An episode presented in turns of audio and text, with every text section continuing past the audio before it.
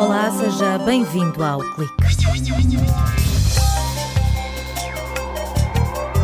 Batam palmas, está no ar a primeira plataforma de desafios do mundo. A UCLAP tem sede na incubadora de empresas da Universidade de Aveiro e promete despertar os espíritos mais competitivos. 14 mil pessoas já descarregaram esta aplicação.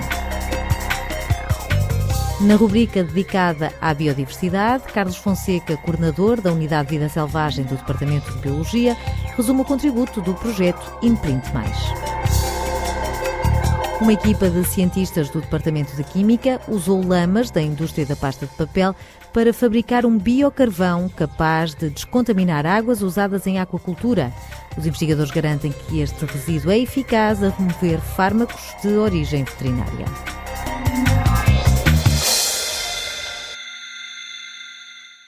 As redes sociais têm milhões de utilizadores que se mobilizam de cada vez que veem a palavra challenge a piscar no ecrã, desde vídeos de pessoas a despejarem baldes de água gelada como forma de alertar para o drama de quem sofre de esclerose lateral amiotrófica, até ao Mannequin Challenge. O conceito invadiu o Facebook, Twitter, Snapchat, mas faltava algo. José Rocha é CEO e fundador da UCLAP, a primeira plataforma de desafios do mundo. Nenhuma das redes sociais está pronta para fazer desafios. Muitas vezes os desafios são feitos, o vencedor é escolhido aleatório ou com mais likes. Realmente isso não é justo. O que nós fizemos na UCLAP foi criar uma plataforma que precisamente dá oportunidades aos users para criarem desafios e desafiarem comunidades ou serem desafiados. Nós no eClap temos desafios públicos e desafios privados.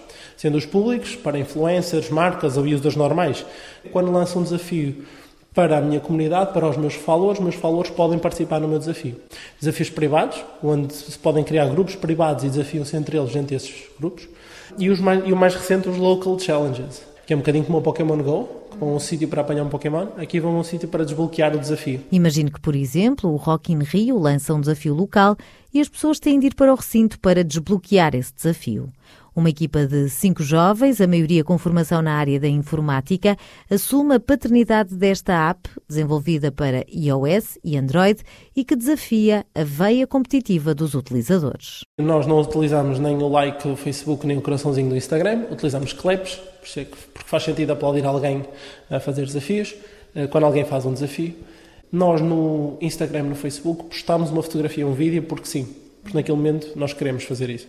No Eclap somos desafiados a fazê-lo. Ou seja, uh, há pessoas que gostam de tirar fotografias à comida, por exemplo. Mas se eu desafiar os meus followers todos a tirar fotografias à comida, de repente torna-se mais aceito. Ou seja, é mais fácil ter um feed inteiro de pessoas a tirar e depois podem-se comentar umas às outras e interagir umas com as outras de uma maneira completamente diferente. José Rocha explica que a dinâmica criada pelos youtubers é determinante para o sucesso da UCLAP e deixa exemplos de alguns desafios. O youtuber lança um desafio à comunidade e a comunidade participa. E quando a comunidade entra na aplicação, a comunidade também quer gerar conteúdo. Ou seja, os próprios users começam a dar follow uns aos outros e a criar desafios para outros. Uhum. Temos 10 desafios dos óculos mais engraçados e temos um feed de pessoas a tirarem fotografias aos óculos.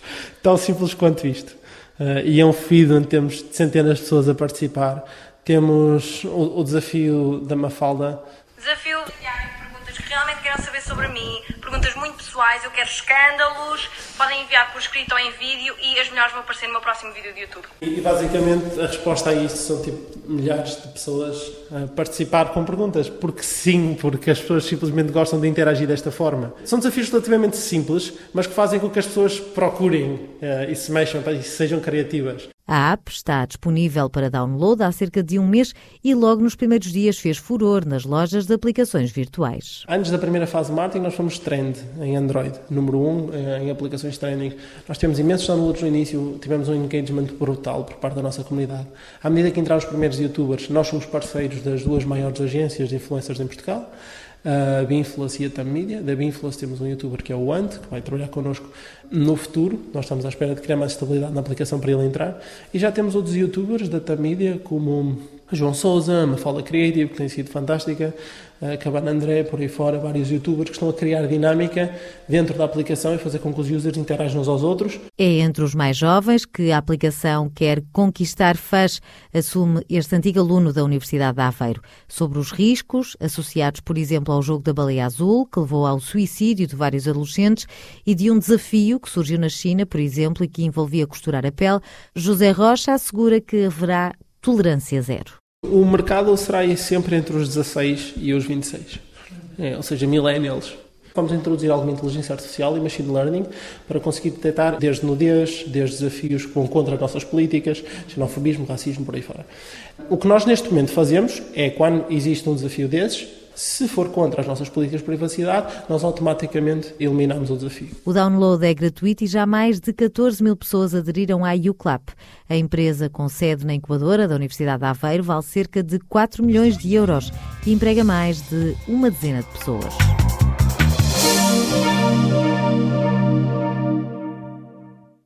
Sustentabilidade e educação ambiental formam os pilares do projeto Imprint Mais.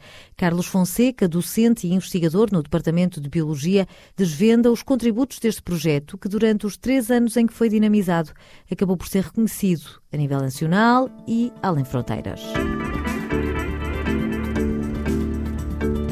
No final do mês de maio, teve lugar na Universidade de Aveiro a conferência final do projeto Imprint Plus, financiado pelo programa Erasmus.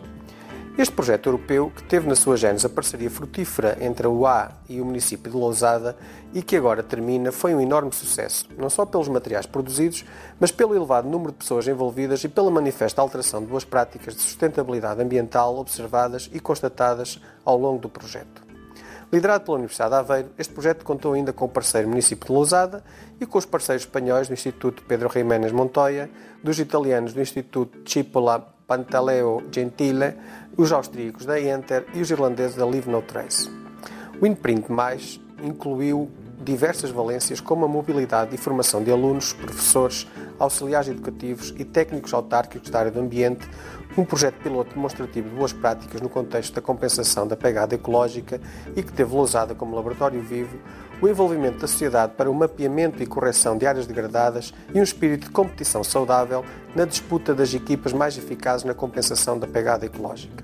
Tudo isto alicerçado em pesquisa sobre o estado da arte e as práticas mais vanguardistas nos campos da sustentabilidade e da educação ambiental. Foi a opinião de Carlos Fonseca, coordenador da Unidade de Vida Selvagem do Departamento de Biologia.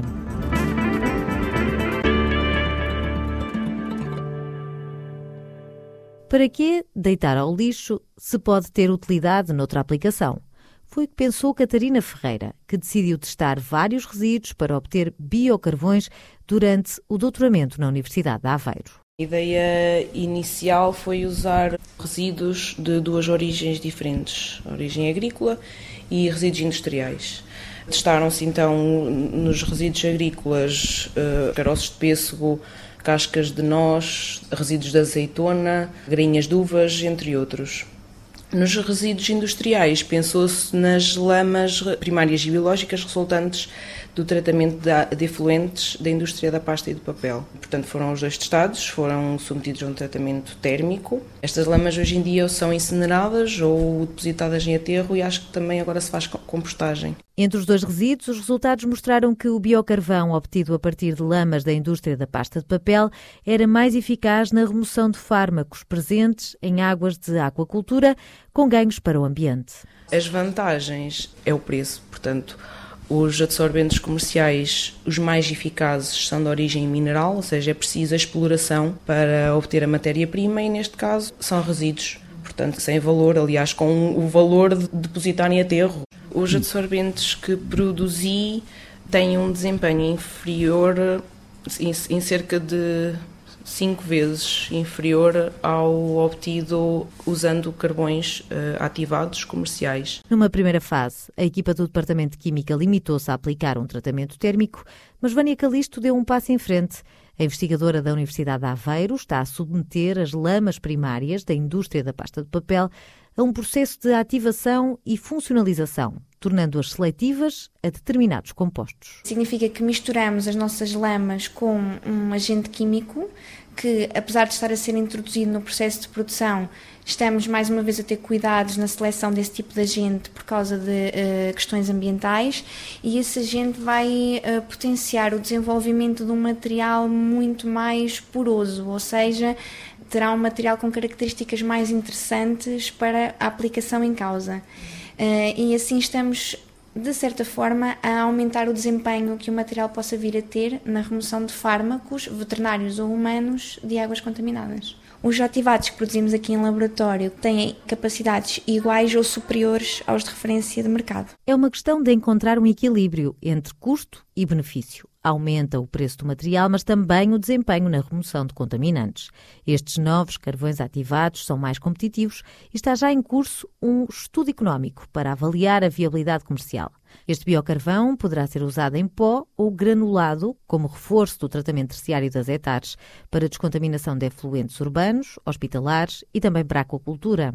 Vânia Calisto acrescenta que estamos perante um material muito versátil que pode ser aplicado em diferentes classes de fármacos que existem no ambiente, como antidepressivos, ansiolíticos, antibióticos, antihistamínicos ou analgésicos. Há muita gente que os designa por contaminantes emergentes, precisamente pelo facto de não estarem ainda regulados, ou seja, não há nenhuma legislação para cumprir no que toca à eliminação destes contaminantes.